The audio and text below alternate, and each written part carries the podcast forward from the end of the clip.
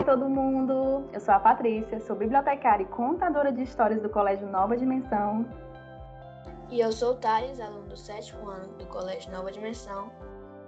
Galera, hoje a gente vai conversar um pouco sobre a literatura cearense e para compartilhar um pouco sobre esse assunto conosco, temos aqui o Raimundo Neto. Raimundo é escritor, editor, quadrinista e produtor cultural, autor do romance Um Conto no Passado, Cadeiras na Calçada, de Usa Cangapebas, um livro de contos, ganhador do prêmio Osmundo Fontes de Literatura da Academia Cearense de Letras. Também é autor de Crônicas Absurdas de Segunda e foi finalista do prêmio Jabuti em 2016. E Quando o Amor é de Graça, também de Crônicas. Também é autor dos infantos juvenis A Bola da Vez, A Casa de Todos e de Ninguém, Os Tributos e a Cidade e Boto Cinza Cor de Chuva, que é um livro que eu amo. É cronista convidado do caderno Vida e Arte do jornal O Povo, uma coluna quinzenal desde 2007. Foi coordenador de políticas do livro e de acervos da Secult-CE de 2008 a 2012, curador da Nona Bienal Internacional do Livro do Ceará redator do Prêmio Literário para Autor Cearense e coordenador da primeira feira do livro do Ceará em Cabo Verde. Recebeu a medalha Boticário Ferreira em 2012 e é gerente editorial de projetos da Fundação Demócrito Rocha. Raimundo, dá um oi para a galera. Olá, queria agradecer aí o convite da, da Patrícia. Queria agradecer também a presença aí do, do mediador do, do Thales, né, que vai participar aí da nossa conversa e desejo, desejo que realmente que os ouvintes aí do Colégio Nova Dimensão, eles, eles possam discutir com a gente também e ouvir, e eu possa passar também alguma coisa a respeito dessa literatura produzida no Ceará. Então, estou muito feliz desse convite e por estar aqui com vocês. Massa. Thales, é contigo. Antes de adentrarmos no tema, conta pra gente um pouco sobre sua profissão. É, eu, eu, a minha formação, a minha graduação foi em fisioterapia, mas eu não exerço há muitos anos a fisioterapia. E eu passei por várias ações, atividades. Eu trabalhei com cinema, trabalhei com quadrinhos, trabalhei com artes gráficas, trabalhei com, com magistério, dando aula, enfim, várias coisas. Antes de escrever o meu primeiro livro, que eu já escrevi, eu já tinha 38 anos de idade. E a partir do momento que eu escrevi esse livro, ganhei um concurso, um concurso estadual, e me empolguei e a partir daí eu abandonei tudo para poder conhecer mais o universo literário. Ou seja, o que é o universo literário? É conhecer os escritores da cidade, conhecer os livros que eles publicavam, que obras eles publicavam, que tipo de obras eram essas, os gêneros, né? É, é, e a part... eu conhecendo e escrevendo, comecei a participar de revistas, comecei a, a, a divulgar eventos. Daqui a pouco me convidaram para trabalhar na Secretaria da Cultura, é, trabalhando como editor. Aí foi onde eu comecei a, a, entender mais e compreender mais o que é que fazia um editor. Hoje eu, eu, eu me digo é, editor, sou jornalista também, né, registrado como jornalista, é, escrevo no jornal Povo, como a, perdão, a Patrícia já, já falou desde 2007. É, então, a minha função hoje é basicamente isso. Sou, sou jornalista, sou escritor, sou editor e trabalho também como produtor cultural, porque eu estou sempre criando projetos, geralmente projetos que envolvam coleções, publicação de livros, mas também de outras ações, ações na área cultural, que pode ser em várias linguagens artísticas, que aí pode envolver o teatro, a música, enfim, eu trabalho hoje na cultura, né? A minha realidade hoje é viver na cultura, é um pouco do que eu faço hoje. Que massa, né? Foi da fisioterapia para a literatura, assim, bem, um pulo bem, bem grande. Legal, legal mesmo. Muito legal mesmo. E sobre a literatura cearense, ela tem algum ponto exato de quando ela existiu? Ou isso é algo que não se sabe? Simplesmente ela veio e ficou aí? É, há, há, sempre, a, a Thales, quando a gente fala de literatura, ou mesmo outros pontos de, da história ou da cultura de uma forma geral, há sempre uma, uma procura por, por marcos. Né? Marco é, é, tipo uma referência, uma referência de algum registro que diga que começou dali, ou então, mesmo que não tenha começado dali, mas é onde a gente tem os primeiros registros, ou seja, os primeiros fatos, as primeiras provas, seja da forma que for. Né? Então você imagina que, que é, é, bem provável que essa nossa literatura ela é bem mais antiga do que o do período que eu vou dizer aqui. Mas ent, entendendo literatura cearense como esse estudo, essa pesquisa, os primeiros marcos, as primeiras referências de escritos literários, que a gente pode falar um pouquinho do, a respeito do, desse escrito literário, do que é ser literário, eles datam do, do, dos anos de 1800, do início dos anos de 1800, mas é, precisamente 1812, 13 e 14, que foi um período onde se tem o um registro de poemas escrito por um grupo que foi intitulado de Oiteiros. E quais podemos dizer que são as principais características da literatura cearense? Tem algum tema em comum nessa literatura? Bom, então vamos, vamos para assim, já que você está perguntando já assim, sobre características da literatura, eu vou, eu vou esticar um pouquinho mais o que eu falei a respeito dos oiteiros para a gente poder chegar lá, tá? Só para poder tá. ficar mais claro. Os oiteiros, quem eram os oiteiros que eu falei? Que era esse grupo, né? Porque não era uma agremiação, né? Apenas era um grupo de pessoas que se reuniam em torno do governador. Na época ele não chamava governador, chamava-se presidente da província, era o cargo dele, e era um português que estava aqui, que é o Manuel Inácio Sampaio, inclusive foi o desses foi o governador que, digamos assim, deu um, um salto em Fortaleza. Você imagina que naquela época a cidade de Fortaleza era um vilarejo com muitas casas de palha, de taipa ainda. E ele chegou aqui e começou a trabalhar, é, modificar o sentido das ruas, trouxe o, os correios, trouxe a alfândega, começou a fazer várias reformas, inclusive chafarizes, né? Chafarizes que era uma espécie assim de, de, de como é que eu posso dizer, de fontes de água, inclusive para a população, né? Que não tinha água encanada naquela época, as pessoas iam buscar uhum. água nesses chafarizes. E o que acontece é que esses poetas eram pessoas que tinham leitura, porque com certeza a maior parte da população, que era muito pequena naquela época, era analfabeta, mas um, havia um grupinho que era mais letrado, que era formado por pessoas como o Pacheco Espinosa, Castro e Silva, Costa Barros, o padre Lino José Gonçalves de Oliveira, que inclusive alguns deles são nomes de ruas aqui da cidade de Fortaleza, né? Que já Exatamente o essa... que eu pensei agora. pois é, as, as, pessoas lembram logo, Castro e Silva, Costa Barros, né? E aí, e o Pacheco Espinosa também tem. Então, assim, então eles se reuniam em torno de, de, desse, desse governador em festas lá no palácio, né? Porque oiteiros é, eram, na realidade, lá em Portugal já existiam oiteiros que eram saraus. O que são saraus? Pessoas que se reúnem para poder ler, declamar e ouvir poesias. Então é isso que eles faziam. Só que geralmente eles gostavam de fazer poesia elogiando o governador. Né? Tanto que uhum. um dos poemas mais conhecidos dessa época é um poema que foi feito em homenagem a um chafariz que ele inaugurou, que era ali perto do Dragão do Mar, né? na Rua do Chafariz, né? famosa depois uhum. a Rua do Chafariz. Bom, e, e, aí entrando nisso aí, no que você falou das características da literatura cearense, é, elas variam de acordo com épocas, né? Da mesma forma que os oiteiros, eles tinham uma característica mais ou menos parecida com o que a gente chama de arcadismo, mas mais ou menos, não era puro o arcadismo puro, não, neoclassi, neoclassicismo puro, que na realidade são escolas literárias. Essas escolas literárias aconteceram não só no, no Ceará, não só no Brasil, não só fora do, do Brasil, né? Então, assim, há uma evolução de tempo histórica onde aconteceram várias coisas que influenciavam o pensamento da época e por isso surgiam as correntes literárias, escolas literárias, que na realidade não são escolas, viu, gente? Como nova dimensão. São, são linhas de pensamento. Então, a, a, literatura ficava mais ou menos parecida, ou então voltada a ter as mesmas características.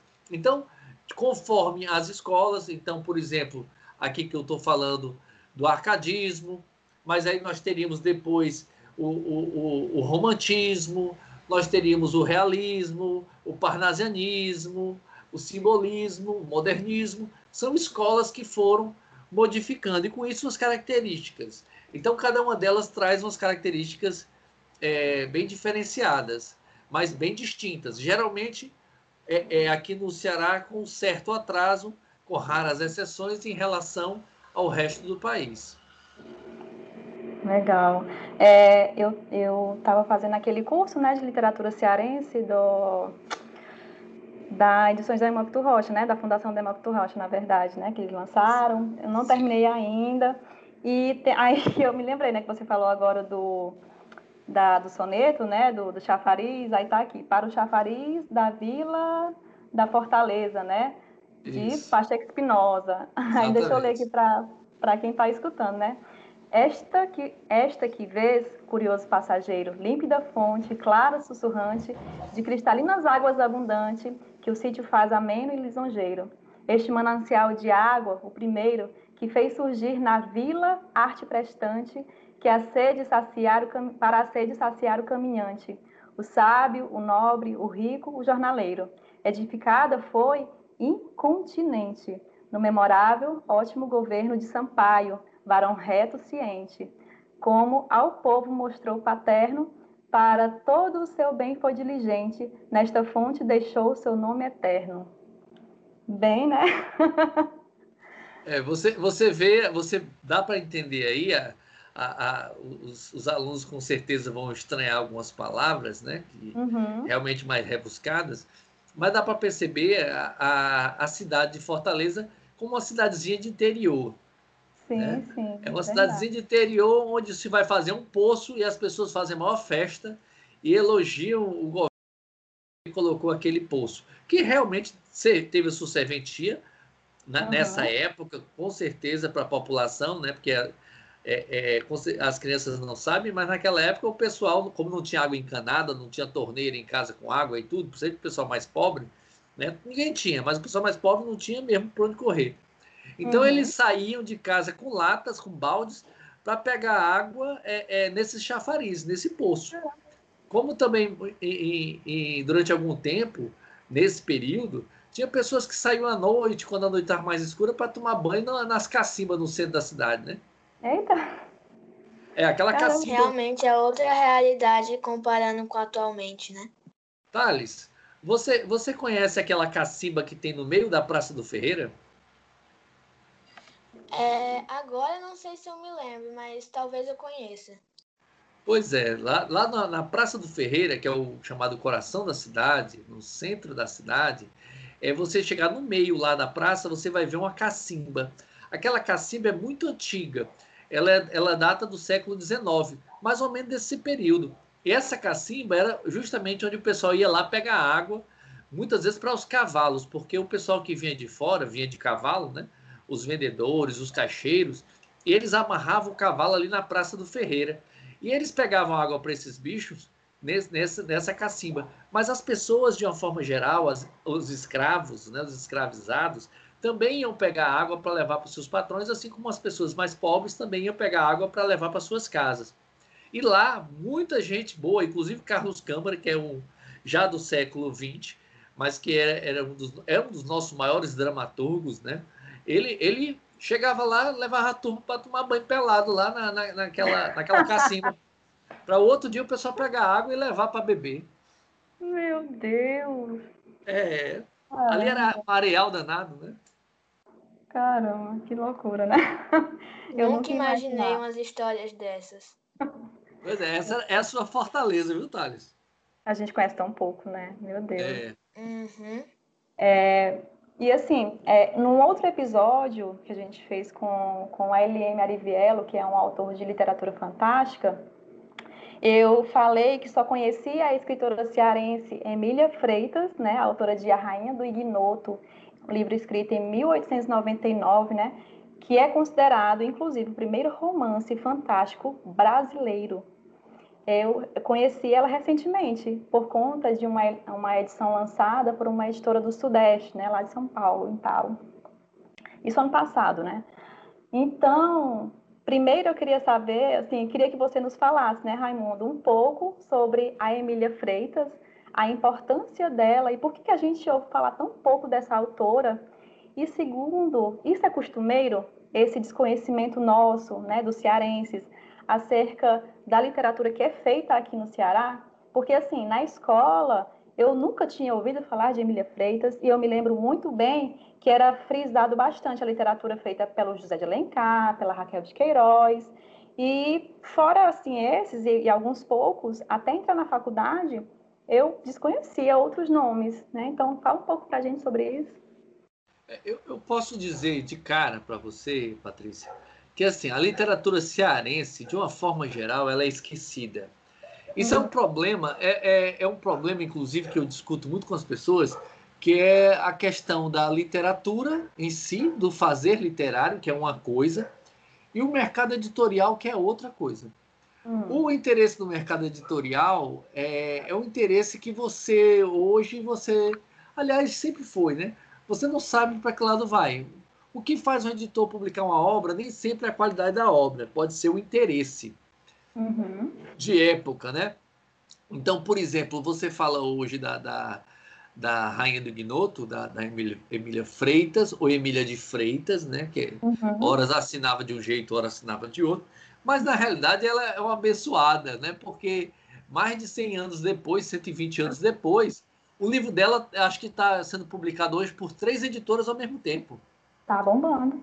É, e por que que tá bombando? É porque o livro é bom ou porque nós temos um mote para vender? Nós temos hoje, num, estamos vivendo um tempo onde a, a, a, a mulher, existe, existe essa campanha, essa militância, é uma militância na realidade, da, da, da literatura de autoria feminina.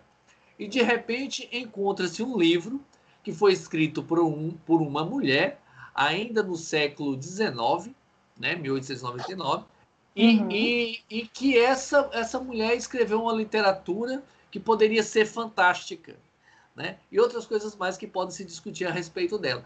Então, assim, Sim. o que o está fazendo ela, ela, ser vendida, esse livro ser tão vendido, ou editado, além de ser de domínio público, não tem que pagar a, a, a autora, uhum, isso já é uma vantagem, né? é o Grande fato vantagem. de que existe a procura por ele, existe o um mercado para ele. Talvez o editor não, não, se, não, não se prenda, nem, nem, nem é, é, seja o, o, o, foco dele esse interesse pela qualidade do livro, porque aí a qualidade do livro é outra história. Ele tem esse, esse essa coisa também de ser fantástico, né? Uhum. Que nós também estamos vendo que os jovens hoje em dia estão muito ligados a essa coisa da fantasia e tudo mais, tal embora há muito questionamento se esse livro realmente é uma obra fantástica sim, ou se é uma obra maravilhosa. Né? Eu, particularmente, eu vejo mais as características de maravilhoso, de ser um, livro, um romance maravilhoso, do que necessariamente fantástico. E ele é um livro romântico. Né? Ele, ele, ele é, é, tem uma característica de escrita romântica. Inclusive, uhum. a, a, a Rainha de Ignoto, a personagem principal, a nefasta, né? Ela, ela, ela, ela, ela sofre de amor. Na realidade, o grande sofrimento que ela tem em torno do livro todo é um sofrimento de amor e de compreensão, né? Ela ajuda muitas pessoas e, e, e se pensa, e pensa por que, que eu estou sempre só, por que, que eu não tenho ninguém. Ela tem essa, esse, esse drama. É bem puxado o dramazão.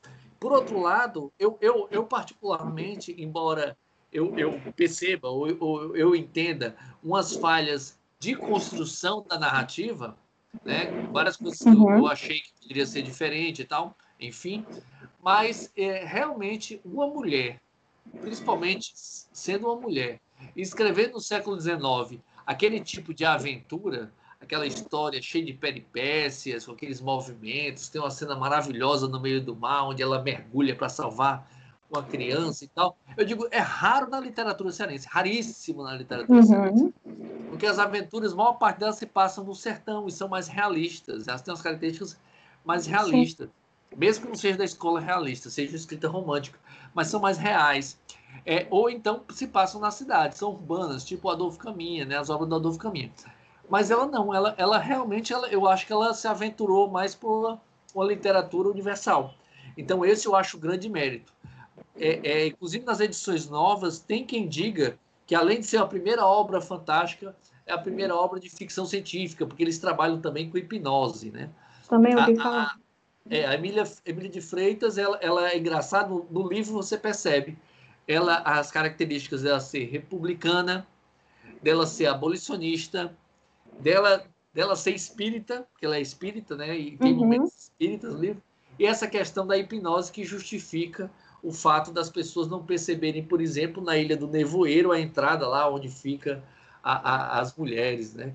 Então, realmente, assim, é um livro bastante interessante, eu acho que tem uns escorregões, mas o que, é que pode se querer de um livro feito naquela época? Provavelmente ela não teve um editor, ela não teve uma pessoa para poder avaliar, ela escreveu do jeito que veio a cabeça dela. Eu acho que já é um mérito maravilhoso, né? Ela, ela é uma, ela, ela, é filha de Jaguaruana, ela nasceu no interior do Ceará, né? Ela viveu muito pouco, né? Morreu com 50, 53 anos, morreu com a minha idade hoje, né? E, e muito jovem. Mas ela andou um tempo lá para o lado de, de, de Belém, para o lado de, de Manaus, né? Tanto é que ela publicou algumas coisas por lá. Com 20 e poucos, com 18 anos, ela já, já publicava em periódicos, em jornais. Dizem, porque eu nunca vi esse livro, mas dizem que a maior parte dessas colaborações com o Libertador, que era um, um jornal abolicionista, o Cearense, o Lírio, que era feminino, o Brisa, ela colocou no livro dela Canções do Lar, que é um segundo livro, que ela lançaria três anos depois da Rainha do Ignudo. Né? Dizem também que ela tem um outro romance, o Renegado, mas nunca ninguém o encontrou. Vixe. é, e também, então, muito massa conhecer mais sobre, sobre a Emília, né? A gente, nossa, conhece muito pouco mesmo. E assim, e se isso é costumeiro, né? A gente, esse desconhecimento nosso, dos, nós cearenses, acerca da literatura que é feita aqui. É, o, o, que acontece, assim, Patrícia, é que a gente vê que na própria universidade existem poucas pessoas no curso de letras que se interessem por conhecer essas pessoas. Por exemplo, hoje deve estar bombando lá no curso de letras trabalhos sobre Emília de Freitas, porque hoje tem uma uhum. bibliografia, o livro está mais acessível. E o que acontece é que muitos desses livros da literatura, eles não são acessíveis. Para você ter ideia, quando eu fui trabalhar na Secretaria da Cultura, eu cheguei a publicar livros que são considerados marcos de escolas é, literárias aqui do Ceará e que nunca tiveram a segunda edição. Então, realmente, as pessoas estão terminando a faculdade, ah, eu vou fazer uma pesquisa, eu quero fazer Caso do Mundo de Andrade, que tem literatura doidada, a gente consegue os livros. Eu vou fazer sobre o Juvenal Galeno? Não, porque eu não tenho o livro dele. Tanto é que a gente publicou a coleção toda dele para poder favorecer. E eu cheguei a publicar a primeira peça escrita e encenada do Ceará, que é com ferro férreo com ferro será ferido, publiquei pela primeira vez, 151 anos depois. Ou seja, tem muita coisa que você não tem acesso, então as pessoas não leem, não procuram, não vão atrás.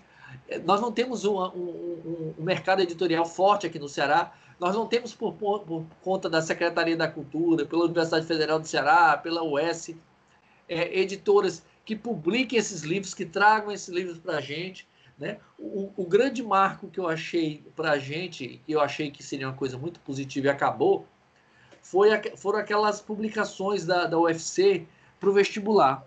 Porque sim, obrigavam sim. as pessoas a ler autores cearenses e eles descobriam que podiam ler autores cearenses e gostar. Só que uhum. o Enem veio, acabou com isso, e aí foi, eu acho que foi uma grande perda para a gente. Eu concordo. Concordo plenamente com você. É, até eu li, eu cheguei a ler a maioria né, dos livros. Claro, tinha alguns livros de nomes nacionais, né? Mas tinham esses livros é, de nomes cearenses. Se eu não me engano, teve um livro do Ayrton Monte, né? Eu só não consigo me lembrar agora o nome. Flor com, flor com, com moça, moça, com flor na, boca. boca. Isso, isso. E eu gostei muito desse livro. E teve, tiveram outros também. E foi um, um, modo também de eu poder conhecer um pouco da literatura cearense, né? Isso. E, mas mesmo, mesmo é, tendo o, o, é, a faculdade, né? Tendo essa, essa questão de você ter que estudar um pouco da literatura cearense e mesmo a história do Ceará, na escola eu ainda ouvia falar muito pouco do Ceará.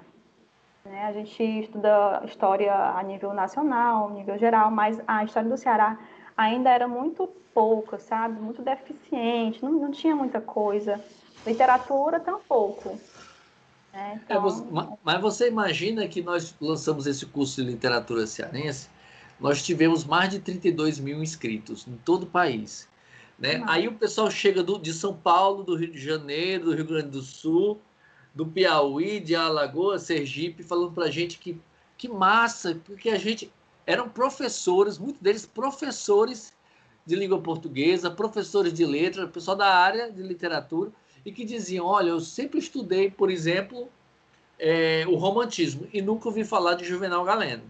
Eu estudava o realismo, eu nunca ouvi falar de Adolfo Caminha. E por aí vai. Então, assim, é, é, eles de fora não conhecem, mas quantas pessoas aqui de dentro do Ceará também tiveram o mesmo, o mesmo êxtase? Porque mesmo os nossos professores são formados a reconhecer aqueles do cânone nacional.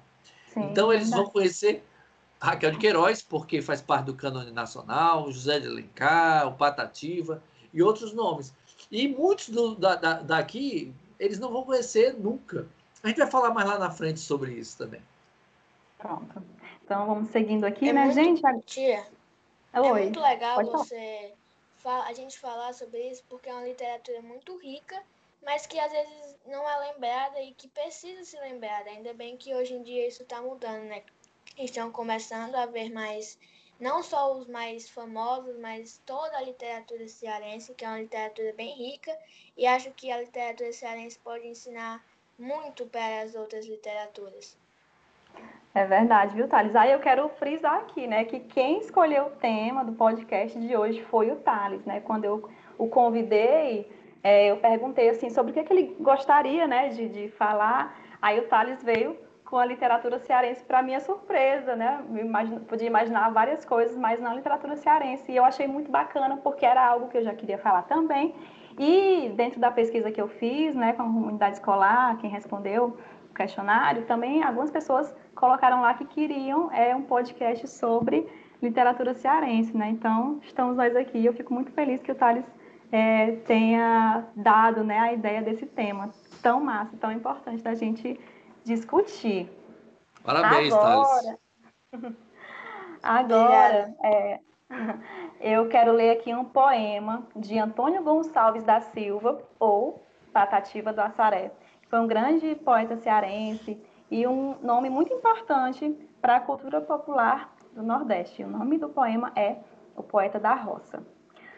Sou fio das matas, cantor da mão grossa. Trabalho na roça, de inverno de estio. A minha espana é tapada de barro, só fumo cigarro de pai e de mil. Sou poeta das brenhas, não faço papel. De algum menestrel ou errante cantor, que vive vagando com sua viola, cantando pachola a percura de amor. Não tenho sabença, pois nunca estudei. Apenas eu sei o meu nome assinar. Meu pai, coitadinho, vivia sem cobre. E o fio de pobre não pode estudar. Meu verso rasteiro, singelo e sem graça, não entra na praça, no rico salão. Meu verso só entra no campo da roça e do zeito. E, às vezes, recordando feliz mocidade, canto uma saudade que mora em meu peito.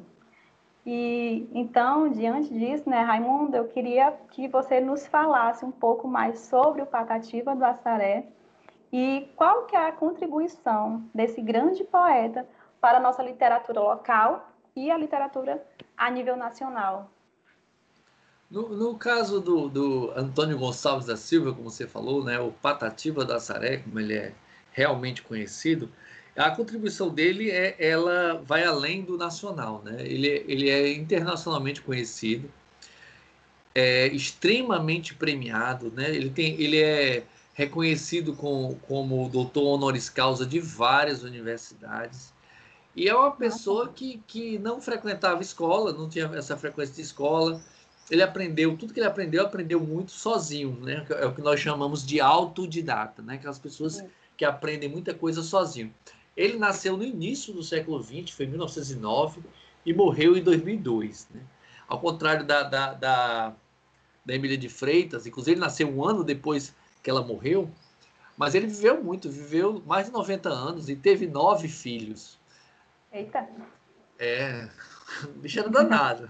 É, é, é, é, as pessoas dizem que ele é poeta e compositor, mas, bem dizer, ele não é compositor, apenas é porque as, as letras dele foram usadas para música, então coloca como uhum. compositor, mas ele é, um, é poeta, estritamente poeta.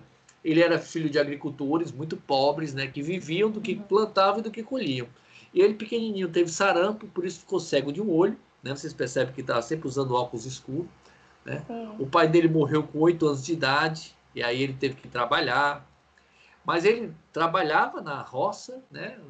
pegando a enxada, trabalhando lá no, na areia, na areia do interior, né? aquele calor, é, vivendo as secas, aquela coisa toda de sofrimento. Mas ele gostava muito de ler, e gostava de escrever, e gostava demais de declamar, desde pequeno. Né? Desde pequeno, ele com 10, 11 anos, ele já tinha isso, inclusive chegou a participar muito de programas de rádio, rádios locais, onde ele ia lá para declamar o, o, a poesia dele, que ele chamava poesia matuta, né? que às vezes era, era próximo ao cordel, às vezes não, era poesia, mas sem essa, essa, essa, essa erudição, né? esse ar de cultura, de culto, né? como as pessoas falam. É, e, e, aos 20 anos, ou perto disso, ele recebeu o apelido de Patativa. Por quê? Patativa é uma ave com, com um canto muito bonito. Então as pessoas achavam que aquele rapaz, aquele garotinho, ele tinha um canto bonito, que ele estava sempre a declamar poesias e falar de coisas bonitas, que é a vida do, do, do sertanejo, do pobre, do, do, camponês, né? do pessoal que trabalhava na, na, como roceiro, naquelas pequenas cidades do Cariri. E aí, ele, em 56, com a ajuda de, de algumas pessoas, ele publicou o primeiro livro dele, que foi Inspiração Nordestina, isso já é, em 1956, ele já tinha uns 40 e tantos anos, e a partir daí ele começou a publicar outros, que foi o Canto Lá, que é o Canto Cá, o Espírito Fulô, vários que são conhecidos. Ele tinha uma poesia é, que seguia muito a tradição dos repentistas, e o que são os repentistas? São aquelas pessoas que fazem de improviso, né? Fazem uhum. de improviso aquelas quadrinhas, aquelas, aquelas, aqueles poemas, geralmente com muitas rimas, meio musicais, né? Às vezes até você vê isso com aqueles pelejadores, né? Com aquelas violas. Aí um fica brigando com o outro, né? Então tem esse caráter do repente. Então a poesia dele tinha, tinha um ar muito de oralidade. De oralidade que a gente fala no sentido de que é uma coisa menos, digamos, letrada e formal, mas da fala, né? Como você vai ver no interior, Inclusive, isso no século XIX, o Juvenal Galeno, que é um escritor, ele falava muito disso, né? que ele, inclusive, ele criava poemas para serem decorados pelos que não sabiam ler. Né? Porque ia acontecer muito isso, tanto que o cordel alfabetizou, alfabetizou muita gente, porque muita gente do interior não, não podia ir para a escola, mas alguém lia para eles os romances de cordel, e eles gravavam e sabiam de cor, contar aquela história em forma de poemas, né? Que isso é uma coisa que você ainda vê em alguns poucos lugares onde a gente vai, a gente encontra ainda gente que, que encontra a gente, sabe que a gente escreve, começa a declamar esse, essa poesia matuta, porque é muito popular na, na, na, voz deles, porque tem a poesia, aquela coisa sonora, e o, e o linguajar, o vocabulário muito simples também, né? As métricas eram variáveis, ele escrevia tanto em décima ou sextilha, mas também em formato de soneto, né? ou seja, fazia tanta poesia matuta como erudita. Eu até salvei aqui uma, uma, uma, um dos versos, um dos versos de poemas dele que são mais usados e mais conhecidos, que é o que ele fala assim: Eu sou de uma terra que o povo padece, mas não esmorece e procura vencer. Da terra querida que a linda cabocla de riso na boca zomba no sofrer. Não nego meu sangue, não nego meu nome. Olho para a fome e pergunto o que há. Eu sou brasileiro, filho do Nordeste, sou cabra da peste, sou do Ceará. Esse é um dos, talvez, dos poemas mais lidos e mais lembrados do Patativa. É, principalmente Verdade. por nós, cearenses, né? E ontem foi o dia do nordestino, né? Ontem foi o dia do nordestino, então essa homenagem ao, ao nordestino que nós somos. Ah, é verdade. Só, nosso programa está sendo gravado no dia 9 de outubro, né? Então, dia 8 de outubro é comemorado o Dia do Nordestino, não é isso? Exatamente. Massa. Raimundo, e sobre a padaria espiritual, você tem alguma coisa a falar? Tipo, quando é que ela foi fundada, qual era o objetivo? E o que eu mais estou interessado, por que esse nome? Rapaz, olha, Thales, olha, o, o, o, por que o nome, assim, de onde é que surgiu o nome, eu não sei. Eu sei quem, quem criou. Quem criou foi o escritor Antônio Sales, que era um jovem de 20 e poucos anos na época, mas já tinha um livro publicado, isso foi em 1892, ou seja, finalzinho do século XIX, onde ele se reunia com os amigos ali na Praça do Ferreira, na esquinazinha, na Praça do Ferreira, em frente ali à Caixa Econômica, mais ou menos, tinha um quiosque de madeira, que era um café, o Café Java, e eles conversavam sobre literatura, sobre as paqueras, é conversa de jovem, né? E aí, política.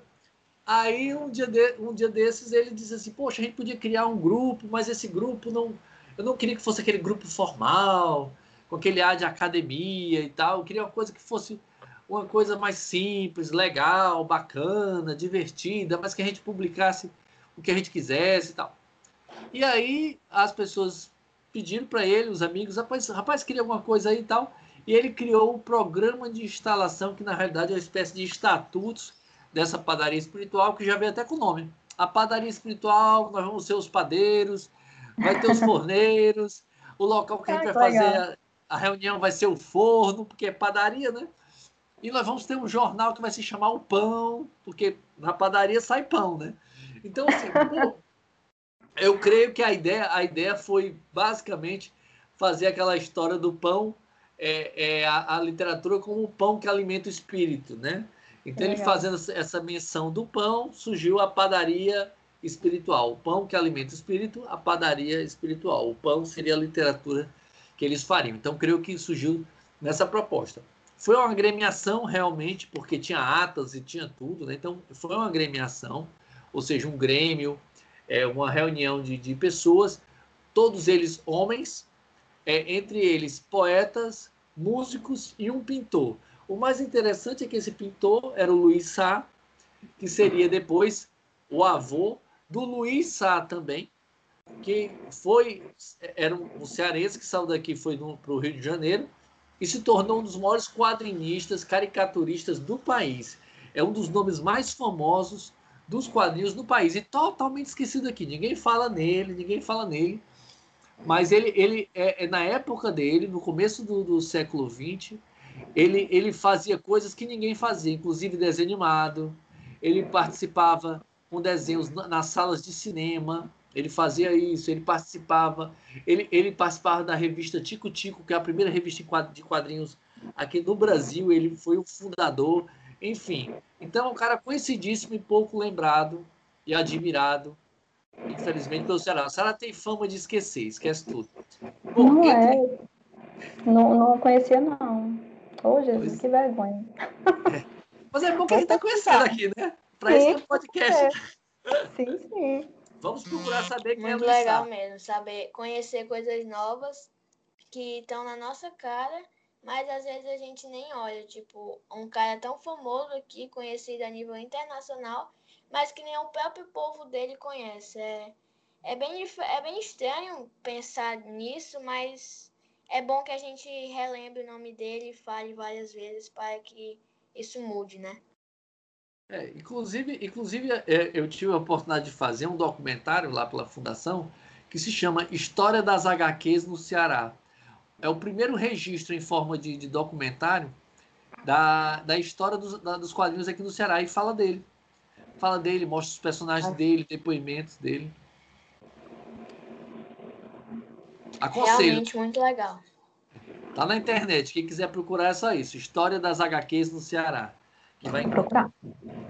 E, Raimundo, eu não sei se eu já te falei, mas esse ano o meu um dos meus paradidáticos foi o livro da Raquel de Queiroz, o 15. E eu acabei, tipo, considerando ele não mais um livro ou um paradidático que eu já li. Eu acabei me identificando muito e gostando dele. O motivo de eu me identificar, eu não sei ao certo, mas simplesmente eu me identifiquei. Eu acho que foi que realmente ela, Raquel de Queiroz, representa muito bem a vida dos nordestinos, de alguns deles, apesar de ser totalmente fora da minha realidade, eu nunca passei por algo parecido com o que o livro 15 retrata, a seca do 15, mas mesmo assim me identificou por conta. Eu não sei ao certo por conta, mas simplesmente eu fiquei muito cativado com aquele livro e me identifiquei muito com ele. E eu também, além do livro, eu assisti já o filme deles também, que é muito massa. E eu, e eu simplesmente me apaixonei e já reli umas três vezes já. Que legal! É, esse é um testemunho maravilhoso. Ah, tu sabe, Thales, que a, a, a, Raquel de Queiroz, ela, ela escreveu esse livro, ela publicou esse livro há 19 anos. Não, eu não, realmente eu não sabia disso, mas o que eu sei dela é que ela foi uma grande escritora cearense, que inclusive ela foi a primeira mulher a ter uma cadeira na Academia Brasileira de Letras e também a primeira a receber o prêmio de Camões em 1993. O que tem e é, você fazendo outra pergunta, puxando esse gancho. O que é que tem na literatura de Raquel de Queiroz que ela fez ela ser tão famosa? A primeira mulher a sentar na cadeira, a ter uma cadeira na Academia Brasileira de Letras. É, Thales, eu, eu, poderia dizer para você, isso aí sem, sem dúvida nenhuma, e você mesmo já, já, já é, é, falou sobre isso, é a qualidade literária dela. Ela tem qualidade a literária. A representatividade dela também é muito incrível, porque aí, pelos versos do, do texto, pelas linhas, a gente consegue se identificar, mesmo não vendo, a gente imagina na nossa cabeça, a gente entra em um mundo e a gente começa a imaginar o que está acontecendo, a aventura que eles estão tendo e como eles passam isso. E eu acho é um texto muito representativo. Todos os livros dela representam muito o que ela retrata. Então, essa qualidade literária é um dos pontos positivos para se poder ter esse destaque que ela teve. Mas não foi só isso. Ela era, era de, uma, de uma família boa, uma família boa no sentido de que, de que uma família que tinha é, boas articulações. Com certeza o pai dela, Daniel Queiroz, que era uma pessoa muito influente, deve ter ajudado nesse impulsionamento. Ela era uma pessoa que procurou as pessoas certas, né? Aqui no jornal o Povo, por exemplo, o jornal o Povo surgindo, ela estava lá no jornal O Povo, ela, ela era muito amiga do Demócrito Rocha e deu grande força à publicação do 15 na época, que muita gente achava esquisito, aquela moça tão nova escrevendo sobre a seca do 15 e tal. Disseram até que foi ela que escreveu, que era mentira, que outra pessoa para ela. E ela foi para o Rio de Janeiro e foi atrás de, de apresentar essa obra lá. Então, isso é uma coisa também muito positiva, porque ficando aqui, geralmente se consegue até hoje. Ficando isso aqui no Ceará é muito difícil. E ela meteu as caras, foi lá para o Rio de Janeiro, foi apresentar, conhecer as outras pessoas. Então, existe uma série de fatores, além da qualidade literária, que favorecem esse processo. Né? Inclusive, ela saiu aqui do Ceará também porque ela estava sendo perseguida. Porque ela, tem uma época que ela, ela começou a entrar no movimento comunista, aqui, a primeira, a primeira assim, o primeiro grupo comunista, ela estava fazia parte, ela era muito envolvida, muito intelectualizada, mesmo jo jovem, né? Ela era muito envolvida nisso. E ela foi perseguida por disso, inclusive depois, mais tarde, seria perseguida pelo Getúlio Vargas, teria livro dela sendo queimado. Tanto ela como os autores importantes na época, como Gracília do Ramos, Jorge Amado, José Lins não sabe a história do, do romance dos currais, dos campos de concentração dos anos 30 que existiu aqui, né? E é uma coisa que é falada no livro. Ele, como disse, não viveu a realidade desses retirantes, né? Que é uma coisa que hoje, felizmente, ainda já já já está mais, mais reduzida, mas antigamente tinha seca, os flagelados vinham para a cidade, ocupavam toda a cidade, muitas vezes com várias doenças, com varíola e outras doenças, né? E não, não está acontecendo mais hoje, é, com Bolsa Família e tudo, então acho que isso foi uma política que reduziu a miséria, então aliviou um pouco disso, né? Era muito comum antigamente, quando tinha seca, o pessoal já começava a roubar caminhão de alimento e tal, e a gente não vê tanto isso hoje. Então, mas no livro retrata isso, né? Retrata essa situação. É, é, e ele publicou também, João, ela publicou João Miguel, As Três Marias, Caminho de Pedras, que é um livro maravilhoso que passa aqui em Fortaleza também, Dora Doralina, e Memorial de Maria Moura, que foi o último livro dela, o último romance dela, que é considerado por, por maior parte das pessoas como o melhor livro. O que é muito bom, né? Porque é bom saber que a pessoa morreu escrevendo seu melhor livro, né? Às vezes tem gente que escreve o primeiro todo mundo acha maravilhoso, e a pessoa passa o resto da vida publicando e as pessoas dizendo, mas o bom mesmo foi o primeiro, né? Isso é, é verdade. Ela, ela, embora tenha ido fora para o Rio de Janeiro, mas ela sempre teve o coração muito ligado no Ceará, sempre escreveu sobre o Ceará, recebia, apoiava os cearenses quando iam atrás dela, pedia ajuda, pedia indicação, ela ajudava todo mundo. Ela tinha que enxadar uma fazenda chamada Fazenda Não Me Deixes, né? Uhum. onde ela vinha quase todos os anos passar um tempo aqui, ela ficava sempre numa rede na varanda, e ela, quando morreu, pediu para ser enterrada com aquela rede, botasse a rede no caixão para ela ficar deitada na rede, e assim fizeram. Né? É, ela é Caraca. muito interessante, a, a, Raquel, mas é uma, uma pessoa singular, realmente, que, que merece, merece ser lembrada, sim. Não pode ser esquecida por nós. Bacana, muito bacana mesmo. A gente tinha falado antes sobre nomes. É, porque as pessoas às vezes eram esquecidas, alguns nomes cearenses e. É, quais outros nomes, além de, como vocês já tinham falado, da Emily, é, quais nomes ainda são muito esquecidos na leitura de cearense? E tem como consertar? Tipo, tem como reparar esse, isso e acabar com que a gente comece a lembrar novamente e os escritores cearenses que vêm a partir de diante sempre estejam lembrados e lembrar dos, primeir, dos primeiros é, escritores cearenses e mais famosos, como a gente pode fazer isso para consertar, vamos dizer assim? Thales, é, é, existe, existem duas importâncias para uma obra literária. Né? Isso a gente tem que ter sempre em mente. Duas importâncias. Uma importância é a importância histórica, a importância de registro. Ou seja, às vezes o texto não é tão bom, mas é importante não esquecermos desse livro porque ele tem importância histórica. Foi o primeiro romance, foi o primeiro livro de contos, foi o primeiro livro falando sobre homossexualismo, é o primeiro livro que, que é, o personagem principal é, protagonista era uma mulher. É o primeiro livro escrito para mulher e de característica fantástica. Então, assim, às vezes o livro pode não ser tão bom em termos estéticos, em termos literários, mas a importância histórica ele tem.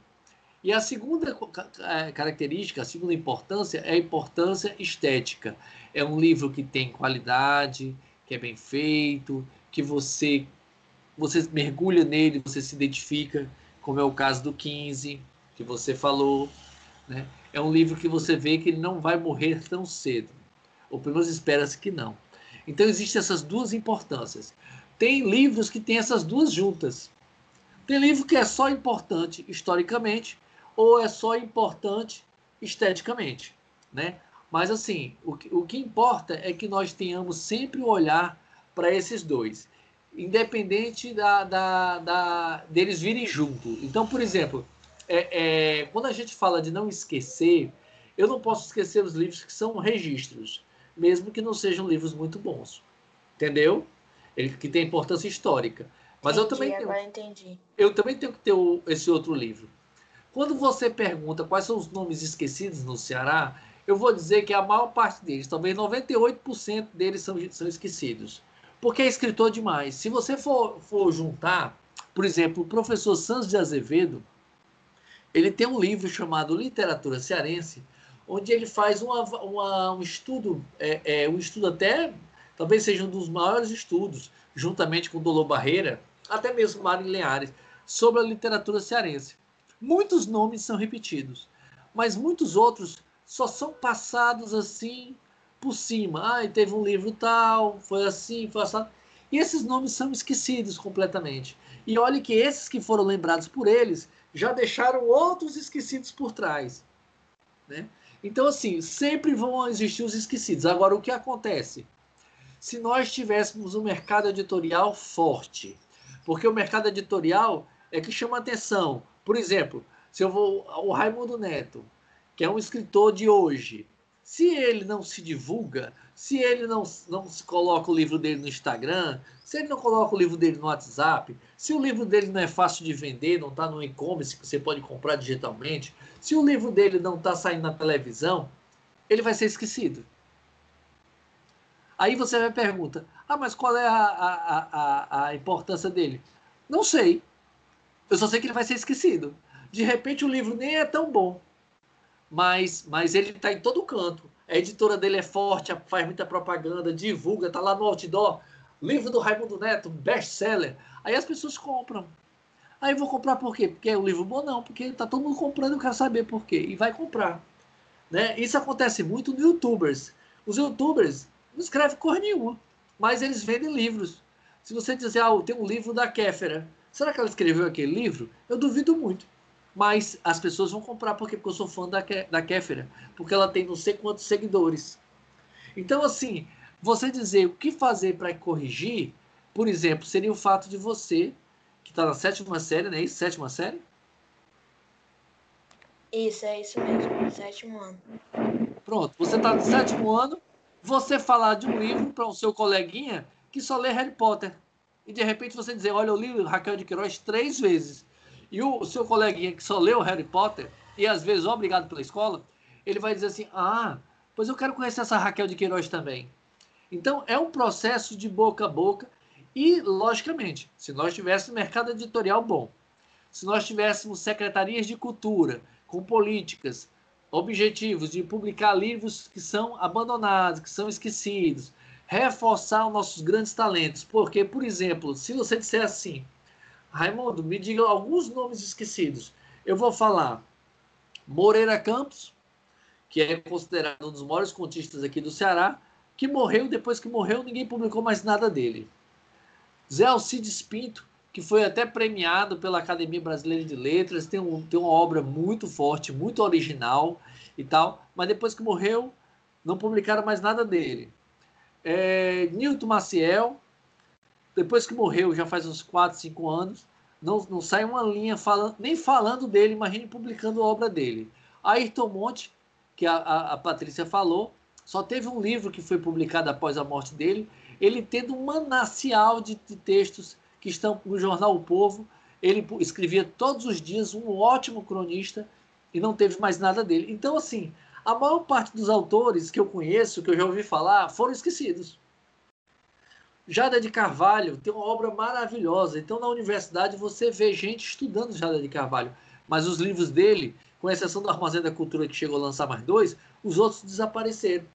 Então, a forma de corrigir isso seria nós nos conscientizarmos, nós termos o interesse de conhecer o nosso patrimônio artístico, literário, cultural, e nós pedirmos isso. Só que o que acontece geralmente é que quando a pessoa vai na, na, na, na livraria, ela vai procurar os best-sellers, aqueles que saem, aqueles filmes que saíram no cinema, os livros que foram temas de filmes de cinema.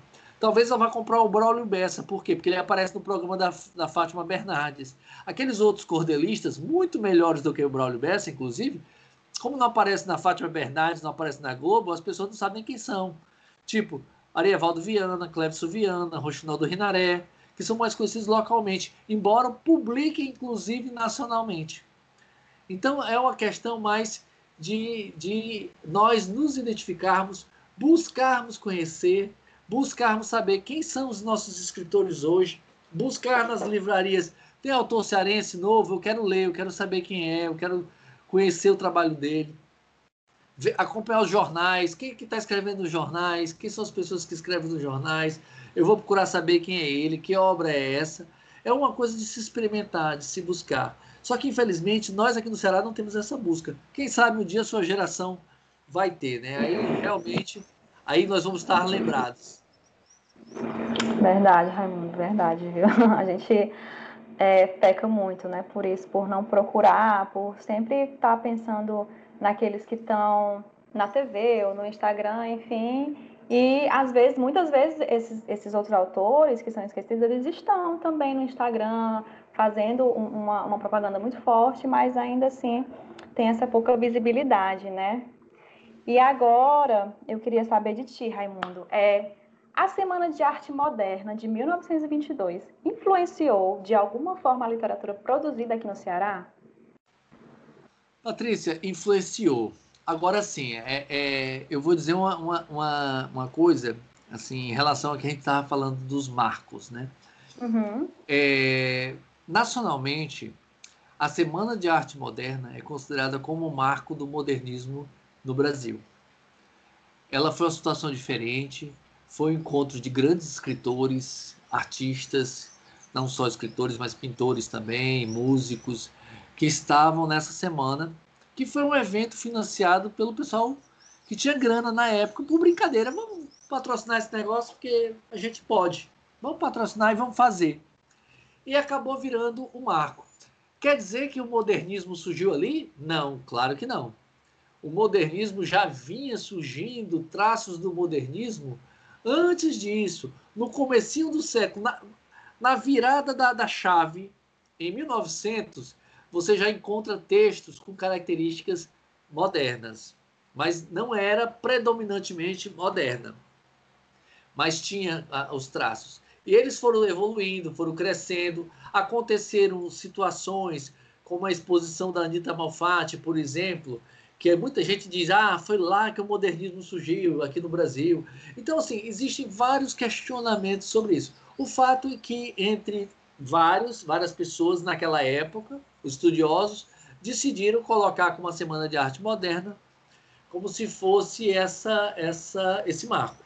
Então, aceitando isso como marco, então eu posso dizer que sim, nós sofremos influência dela, porque é, as pessoas que estavam fazendo parte desse movimento, tipo Mário de Andrade, tipo Oswaldo de Andrade, né, a própria Tarsila, entre outros tantos, né, eles chegaram aqui no Ceará de uma forma ou de outra. O Guilherme de Almeida, ele esteve aqui no Ceará em 1925, ou seja, três anos depois da, da, da semana. E ele veio divulgar o Guilherme de Almeida era um grande divulgador disso aí. E ele veio divulgar o movimento moderno, estimular as pessoas a, a, a, a conhecer, a consumir o modernismo, que eles chamavam muito na época, havia uma confusão de futurismo. O futurismo, só que acabou que hoje a gente vê o futurismo e o modernismo como duas coisas diferentes, distintas. Né? O futurismo é um movimento de vanguarda que influenciou a criação do modernismo, assim como o cubismo, é, o surrealismo e outras, e outras escolas que na época estavam na, Europa, né, que estavam é, vingando na Europa e, e influenciaram aqui. É, mas o nosso modernismo teve características diferenciais. E depois da fase heróica inicial do, do, do, do modernismo, é, digamos assim, paulista, carioca, sei lá, é, é, houve uma mudança entre eles mesmos, em várias rupturas, e criaram outras que eram o Manifesto Pau Brasil, o, o, o movimento também verde, eles, eles, eles verde e amarelo. Então, eles, houve uma separação, que essa grande separação que gerou o movimento antropofágico, que esse nome é antropofagia, que é do, a figura do canibal, né? foi a partir de uma, de uma imagem, de um quadro da Tarsila do Amaral, e esse nome quem deu é... Agora eu me esqueci o nome dele. Bom, daqui a pouco me lembro. Um outro escritor que teve muito contato aqui com o pessoal aqui do Ceará. Mas o Demócrito Rocha, que mais tarde fundaria o jornal O Povo, ele era muito ligado, ele era, ele era jornalista, obviamente, recebia muitas matérias de fora. Em 24 ou seja, mesmo antes da vinda do Guilherme de Almeida, ele tinha um, um, uma revista chamada Revista Ilustrada, onde ele publicava literatura. Então ele era muito antenado e, recebia muitas revistas. Ele, assim como Paulo Salazar, que trabalhava também no, no jornal O Povo. Então, assim, é, é, quando, quando esse material ia chegando, eles começaram. O jornal surgiu em 28, o jornal O Povo. Hoje está tá com 92, já indo por 93 anos. E eles começaram a publicar essas pessoas que se diziam modernistas ou futuristas. Né? E aí, em 20, 28, havia o jornal O Povo, em 27 foi publicado o primeiro livro considerado marco do modernismo no Ceará, que é o Canto Novo da Raça, que foi escrito por, por Jader de Carvalho, pelo, é, pelo Franklin Nascimento, pelo Mozart Firmeza, que é, é parente até do, do é irmão do Strigas, né, do, do artista plástico Estrigas, e o Sidney Neto. Então, assim, o modernismo estava papocando e o jornal O Povo começou a divulgar os modernistas e em 29 lançou a revista Maracajá, que essa revista Maracajá, que apresentou a maior parte dos nossos modernistas, isso baseado, muito parecido com a revista da Antropofagia, que inclusive divulgou muito dos nossos modernistas, lá em São Paulo, lá no Rio de Janeiro, lá no Sul, né, Sul e Sudeste. Então, inclusive, a, a, a Raquel de Queiroz, ela foi conhecida a partir daí, para, para, para o, o, o, Brasil. E só mais tarde ela escreveria o, o romance O 15, né? Mas ela começou a ser conhecida a partir da, da Maracajá, que foi essa revista criada pelo Demócrito Rocha, que hoje dá nome também à Fundação Demócrito Rocha, que é o local onde eu trabalho. Nossa, que bacana. O nome que você estava tentando lembrar é o Raul Bop?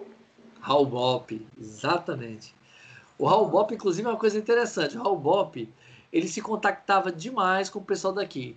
escrevia no Jornal o Povo desde 28, é, era ligado ao grupo, ele mandava carta, trocava carta com a galera. E o próprio Santos Azevedo, assim como o Nireis, eles achavam que o Raul Bop tinha estado aqui durante o período da, da Maracajá. E eu descobri, pesquisando o jornal o Povo, que ele só esteve aqui em 31. Ou seja, dois anos depois que a revista acabou, é que ele veio fazer uma visita no Ceará e reuniu o grupo Maracajá. Ai, nossa, que bacana conhecer isso tudo, viu? Eu não fazia a mínima ideia, gente. A gente precisa conhecer mais a nossa história, a nossa literatura, porque tem... Muita é, coisa. E Raimundo, assim, para a gente terminar essa primeira parte de perguntas, né, e se encaminhando para o final, eu queria saber é, como é que está a literatura cearense na contemporaneidade, né? Ela tem ganhado mais visibilidade e como é que você acha que a gente pode se utilizar da tecnologia, né? Você já falou um pouco disso, para fazer com que essa literatura cearense, essa nossa literatura que é massa, seja mais conhecida? É, hoje, Patrícia, eu conheço alguns clubes de leitura, poucos, que, que no meio da, da, das listas de livros que eles leem durante o ano, eles inserem literatura cearense. É, isso eu acho um, um, um serviço fantástico. Né? Uhum. A, a, os clubes de leitura eles poderiam ser expoentes de divulgação da literatura cearense.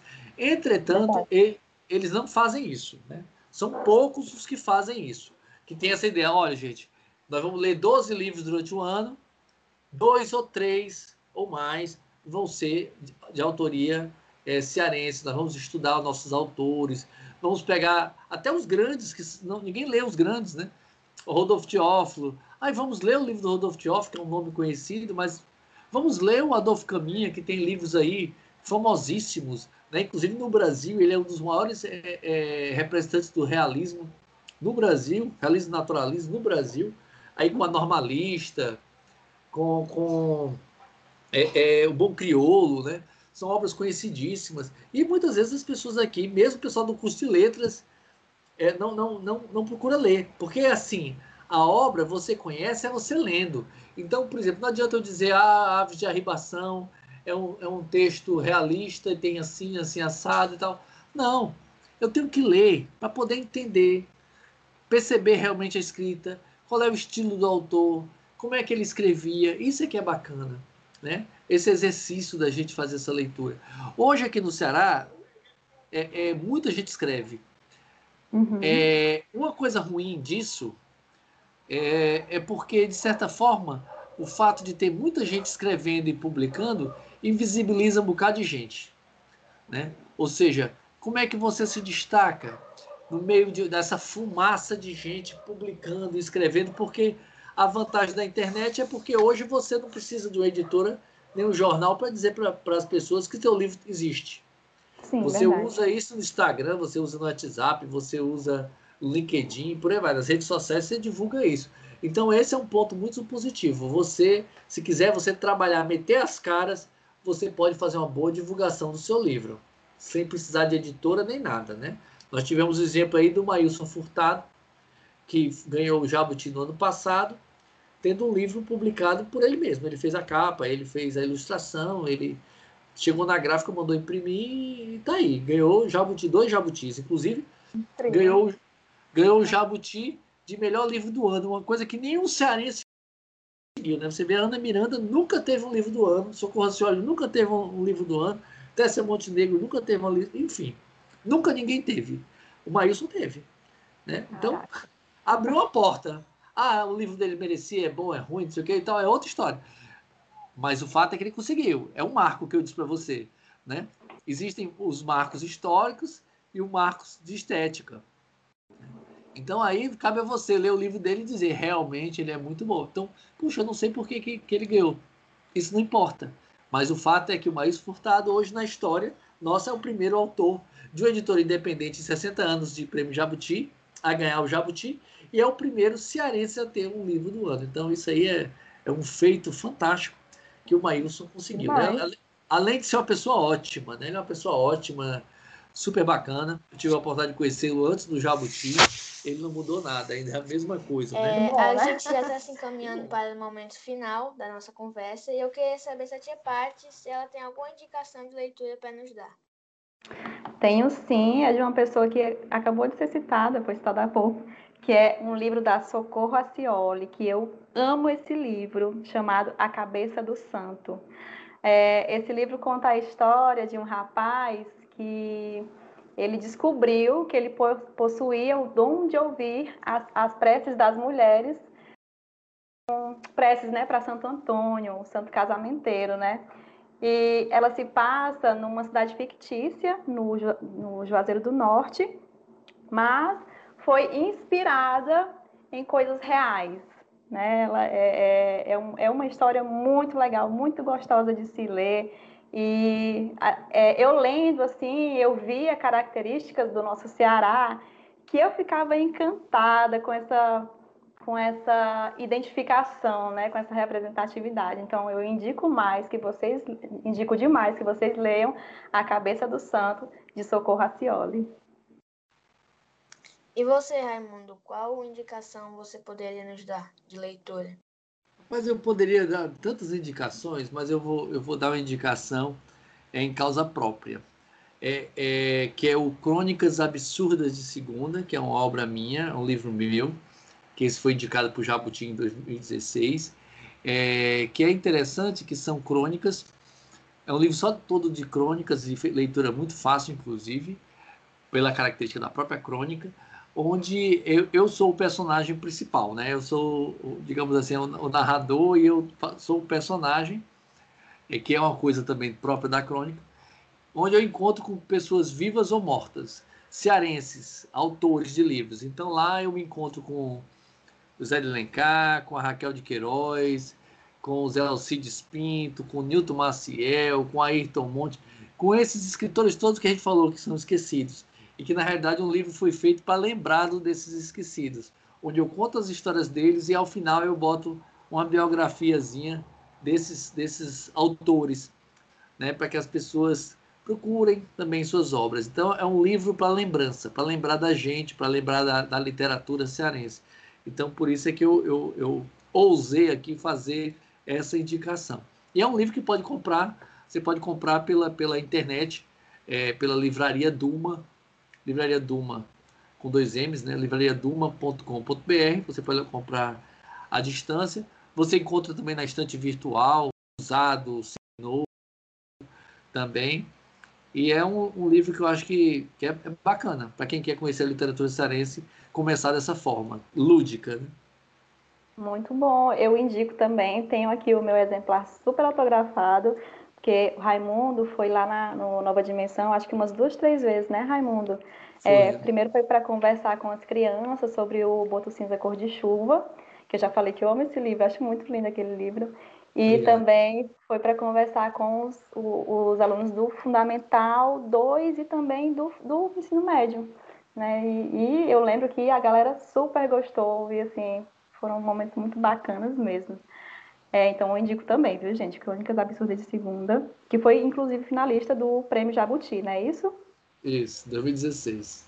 Muito bom. E Thales, você? Queremos a sua indicação de leitura. Não poderia indicar outro livro a não ser o livro 15, que é um livro, como eu já disse, eu já li três vezes, eu é simplesmente um livro incrível, super representativo, apesar de não passar a nossa realidade é, dá pra, você conhece um pouco mais da história do Nordeste, um pouco mais do povo batalhador que é o nordestino. Então, eu aconselho muito a todos vocês lerem todos os três livros que foram indicados e outros também que é, não foram mencionados aqui ou foram mencionados anteriormente para que a gente possa é, ficar mais perto dessa nossa cultura nordestina. Mas é, aconselho muito o 15, tem o meu selo de aprovação. Muito bem. Legal, selo de aprovação, olha aí. Selo de aprovação. Selo de aprovação.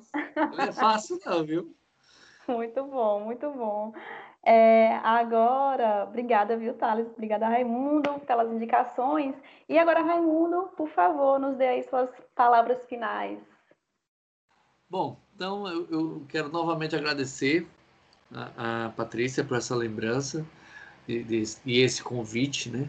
O Thales por essa intermediação ótima, por esse bate-papo legal. É muito bom saber que uma criança de 12 anos né, tá, tem, já está nessa, nessa disponibilidade de falar, essa disposição de se expressar e de leitura também, com a ótima leitura, que isso é melhor ainda.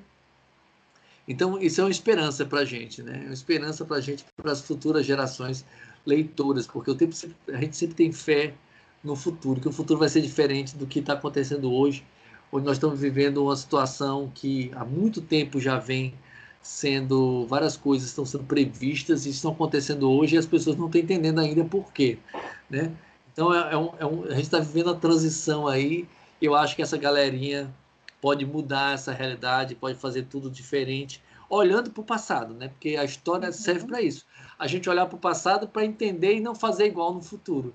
Mas geralmente a gente esquece de olhar o passado, a gente é mau aluno de história e fica é. repetindo é. tudo que já aconteceu no passado e parece que está de novo assombrando a gente uma coisa que não era mais para acontecer. Mas eu fico muito feliz, fico feliz aqui de, de compartilhar um pouco do, desse conhecimento que eu tenho sobre alguns, alguns temas. E vamos em frente, vamos ler livros de literatura cearense, né? os autores cearenses. Avante. E Thales, dê aí as suas palavras finais. Eu também gostaria de agradecer pelo convite dessa por essa conversa tão boa, pelo convite e pela conversa boa, cheia de conhecimentos. É, gosto, gostaria de agradecer a Patrícia e o Raimundo também, que são duas pessoas tão é, cultas, tão amigas do conhecimento, assim, realmente pessoas inspiradoras. Uma leitura, uma, uma leitora esplêndida e um escritor e leitor também esplêndido. E foi um momento muito, assim, muito legal que a gente consiga conversar sobre esse assunto, que é um tema que precisa ser falado, é algo que a gente precisa dar mais valor para o que é nosso, né, no nosso Nordeste. E de modo especial, eu queria agradecer ao Colégio Nova Dimensão por primeiro por fazer eu estar aqui no podcast, né, tendo essa conversa e também por me aproximar mais da leitura que eles têm bastante incentivo em relação a isso, junto com a biblioteca, que tem uma variedade imensa de livros, junto com os paradidáticos adotados todos os anos, que são paradidáticos muito bons. E é isso, muito obrigada a todos os ouvintes também que estão nos escutando agora. Uma coisa boa, tá? Escutar isso. E, gente, assim, eu, eu fiquei maravilhada, maravilhada com essa conversa, com tanta informação, com tanto conhecimento que eu adquiri e que eu tenho certeza que todo mundo que está escutando, né, que vai escutar, adquiriu também, meu Deus. Nossa, tanta coisa que eu não sabia e tanta coisa que eu quero agora pesquisar e aprender. É, e também poder contribuir né, com, com, a nossa, com a nossa literatura, com a disseminação da nossa literatura, da, da nossa história também. Quero agradecer muito ao Thales por ter aceitado o convite aqui de vir, de ser um entrevistador junto comigo, né? E, e agradecer ao Raimundo por ter compartilhado conosco tanto conhecimento, tanto conhecimento significativo, importante e assim que não tem não tem preço, sabe? Tudo que eu, que eu, que eu aprendi, o que a gente aprendeu aqui não tem preço. Então assim, muito obrigada. É, Raimundo foi a primeira pessoa que eu pensei quando veio esse tema né, da literatura cearense, pelo vasto conhecimento. Então, assim, só tenho a agradecer mesmo. Muito, muito, muito obrigada, Raimundo. Muito obrigada, Thales. E bom dia, boa tarde, boa noite para todos vocês que estão escutando, que irão nos escutar, viu, gente? Tchau, tchau!